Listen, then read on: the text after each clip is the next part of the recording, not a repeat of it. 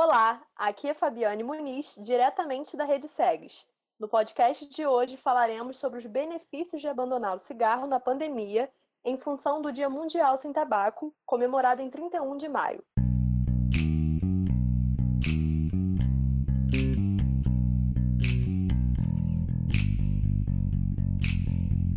Vou compartilhar com vocês um dado de uma matéria publicada em abril desse ano pelo INCA, que diz: a Organização Mundial da Saúde aponta que o tabaco mata mais de 8 milhões de pessoas por ano.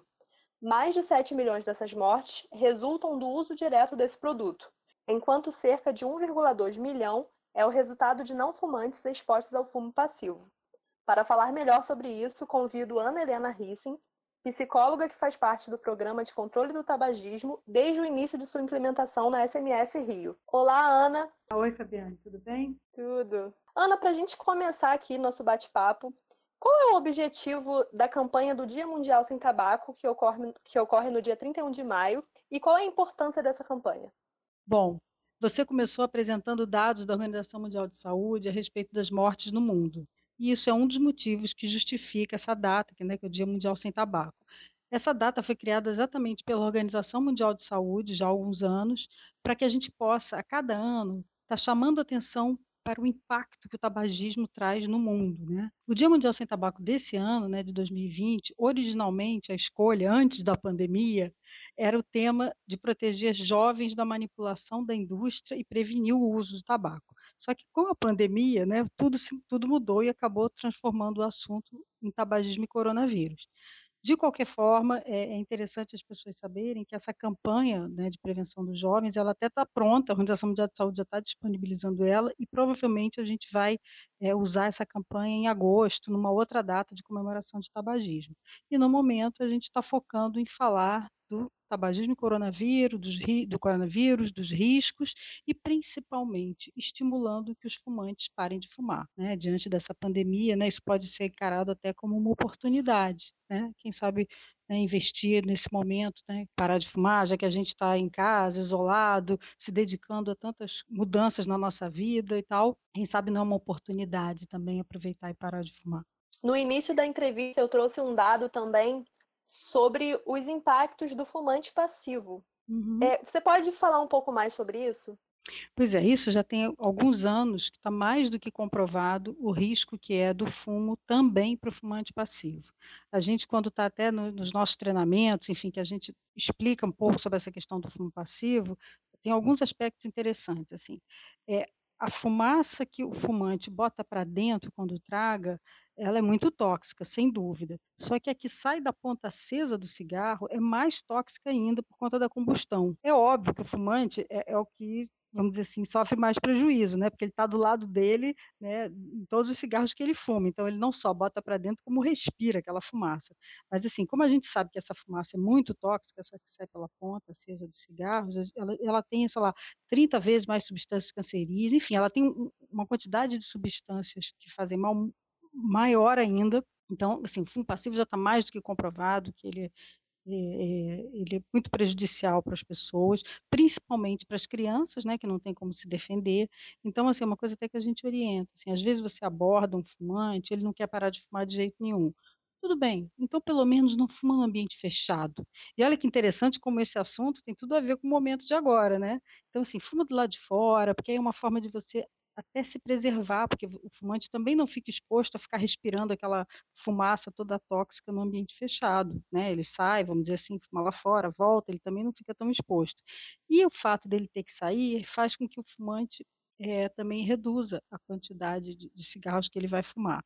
Então, essa questão do fumo passivo traz várias, vários pontos interessantes que ajudam a gente a pensar como pode beneficiar as pessoas. É, além disso, tem a questão do fumo de terceira mão, que, enfim, que é uma coisa que é comprovada também, que quando você fuma, é, as partículas se fixam nas cortinas, no sofá, na cama, no chão, então é por isso que a gente fala que as crianças são muito prejudicadas também, né?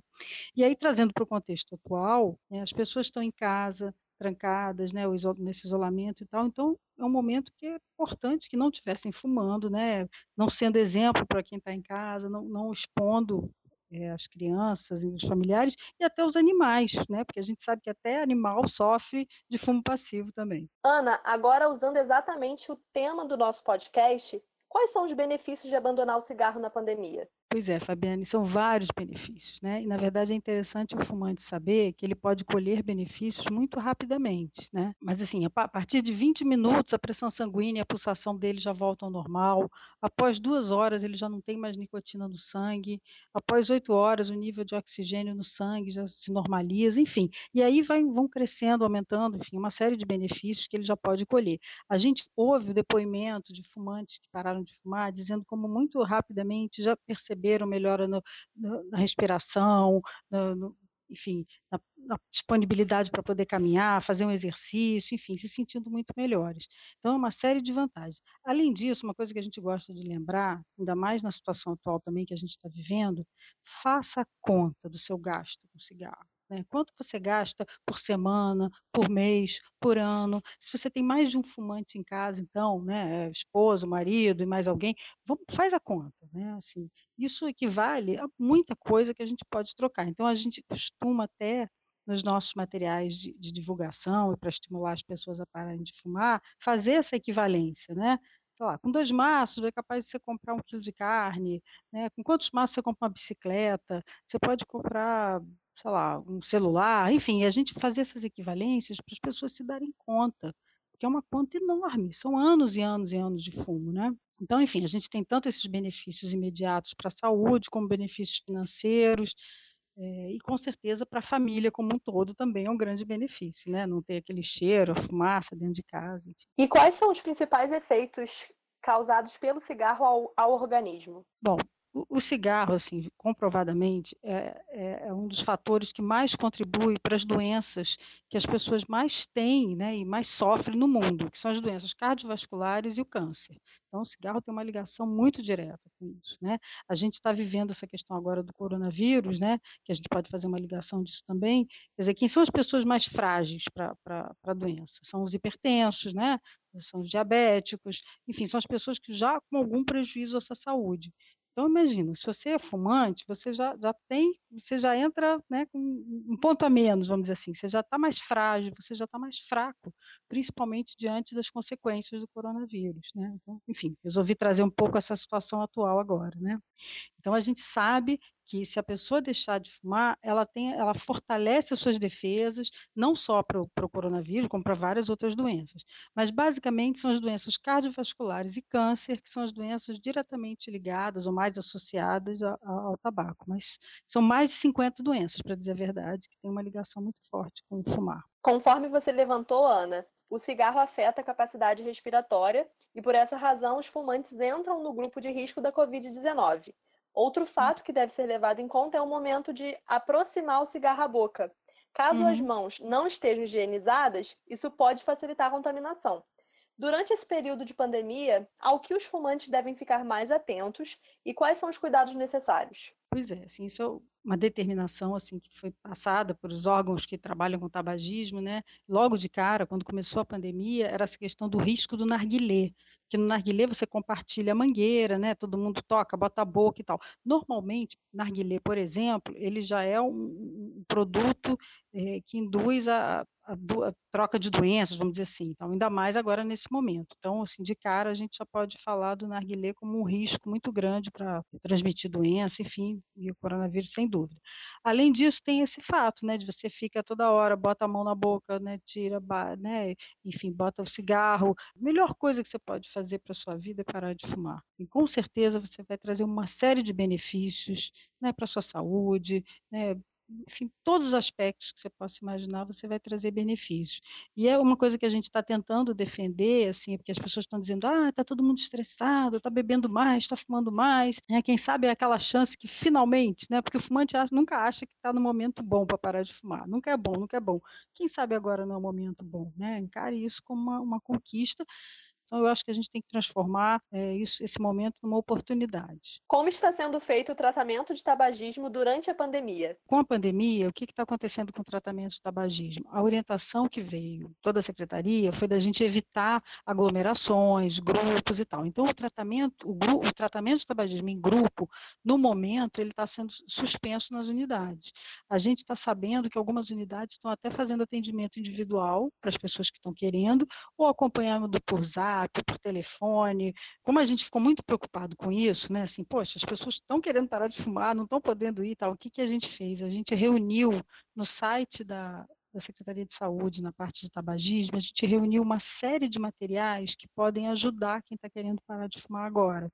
Orientações, dicas, manual das sessões, filme, depoimento, enfim, um material bem vasto, tanto que ajuda profissionais a abordarem seus pacientes, quanto ajuda próprios fumantes que queiram parar de fumar terem alguma, né, algum recurso nesse momento. Né? Enfim, a gente acabou de criar isso, uma coisa bem legal que eu acho que vale a pena as pessoas consultarem, olharem. Ana, pode explicar o que foi a lei antifumo? Nossa, isso eu acho que foi uma das grandes conquistas, né? É um marco, né? Primeira lei antifumo que, que eu me lembro assim aqui no Brasil é de 1996, que era aquela lei que permitia fumódromos nos espaços, né? Não sei se vocês lembram disso, chegaram a pegar, mas era aquele momento que você chegava num bar, num restaurante e, e da direita né, na lateral é a área de não fumante e na outra, ali perto da varanda, é a área de fumante e tal. E assim, enfim, a gente conviveu com isso durante muito tempo, como se a fumaça soubesse que ela não podia atravessar aquele limite ali que não tinha divisória nenhuma. Mas, enfim, eu estou brincando um pouco, mas na verdade essa lei já foi uma grande conquista, mas muito rapidamente os fiscais e todo mundo puderam perceber que ela não resolvia, porque a fumaça continuava ali, a fumaça circulava, a fumaça não sabe ler placa. E aí o que, que aconteceu? No Rio de Janeiro, em 2008, a gente conseguiu fazer uma lei superior a essa lei federal, acabando realmente com fumo no, nos espaços coletivos, dizendo que tinha que ter divisória, parede, janela e tal. No ano seguinte, o Estado também fez uma lei, que é aquela Rio Sem Fumo, pegando o Estado todo do Rio de Janeiro, também delimitando essa questão dos ambientes, e a lei federal foi corrigida finalmente em 2011. Né? Aquela lei de 1996 que permitia fumódromo, ela conseguiu ser corrigida em 2011, ainda precisou de uns acréscimos, de um detalhamento, até que finalmente em 2014 a gente tem a lei antifumo no Brasil inteiro, né, que não permite que você fume né, nem embaixo de todo, nem na varanda, nem no puxadinho ali, enfim. E a gente diz que realmente foi um marco, porque isso, eu acho que isso contribuiu para mudar a aceitação social do tabaco, né, do fumo nos ambientes coletivos. É, eu sou de uma época que meus professores fumavam dentro de sala de aula, tanto no colégio quanto na faculdade, é, era normal nos restaurantes, na boate. Eu lembro que uma vez, anos depois, uma vez eu saí de, de um, restaurante e aí de repente eu me dei conta que eu estava cheirosa, né, do jeito que eu entrei, porque as pessoas lá era um restaurante que estava respeitando a lei. Teve um período na, na, na, prefeitura que a gente até fez uma homenagem, fez placa, né, para parabenizar esses lugares que respeitavam a lei antifumo para valorizar, né? E é legal como a mídia comprou isso bem, né? Eu acho que a indústria tentou dizer que as pessoas iam perder dinheiro, que os garçons não estavam ganhando mais dinheiro, que, né, que os restaurantes, o que é uma mentira, uma balela. É importante sinalizar né, que é proibido fumar, e isso é uma conquista, inclusive, para os trabalhadores, que eram as pessoas que mais sofriam. Um outro assunto bem interessante, importante da gente estar tá falando, é que a gente, na Secretaria Municipal de Saúde, a gente tem muito orgulho de fazer parte da parceria pelas cidades saudáveis da Bloomberg Filantropia e da Organização Mundial de Saúde, que é uma rede global de cidades comprometidas com a redução das doenças crônicas não transmissíveis. Né? O que, que é isso? Né? São uma série de cidades envolvidas em criar políticas que acabem reduzindo a questão do tabagismo, né? que contribuam para reduzir o tabagismo no mundo. Então, por isso, né, essa, a gente tem essa parceria que, no primeiro momento, é, a gente é, se voltou para a questão dos ambientes livres de fumo no Rio de Janeiro, que em 2018 completou 10 anos da lei, e esse ano agora a gente está investindo na questão de botar em prática a, propaganda nos pontos de venda. Né? A, lei, a lei que determina que acabe com a propaganda nos pontos de venda. Então, essa parceria está nos ajudando, ela, nós estamos juntos nessa parceria em prol de reduzir o tabagismo e reduzir as doenças crônicas não transmissíveis, que ele está muito ligado. Ana, agora para fechar aqui nossa conversa, qual mensagem você deixa para quem está nos ouvindo? Bom, nesse momento atual, né, talvez a mensagem que, que eu pensasse mais assim objetivamente era lembrar as pessoas que parar de fumar fortalece as suas defesas. Então, que é uma coisa importante nesse momento a gente para pensar nisso, parar de fumar, aproveitar essa oportunidade e principalmente saber que parar de fumar pode ser muito bom. Não tenha medo. Né? Pode ser que no primeiro momento você sofra um pouco, estranhe um pouco, mas isso vai passar. Depois vão ser tantos benefícios. Você vai ver por que, que eu não fiz isso antes, por que, que eu não parei logo. Então, na verdade, assim, eu acho que é, a mensagem maior é esse convite, assim, se dê uma chance de poder viver melhor sem o cigarro, curtir a vida sem o cigarro, porque é muito bom a gente ser livre. Gente, se vocês querem parar de fumar, contem com a Secretaria Municipal de Saúde para ajudar vocês nessa decisão. Obrigada pela sua participação, Ana Helena. Vamos criar essa corrente do bem, incentivando as pessoas a pararem de fumar. E não deixe de acompanhar as nossas redes sociais, nosso YouTube, Instagram, para ficar sempre ligado nos nossos conteúdos. Tchau, tchau!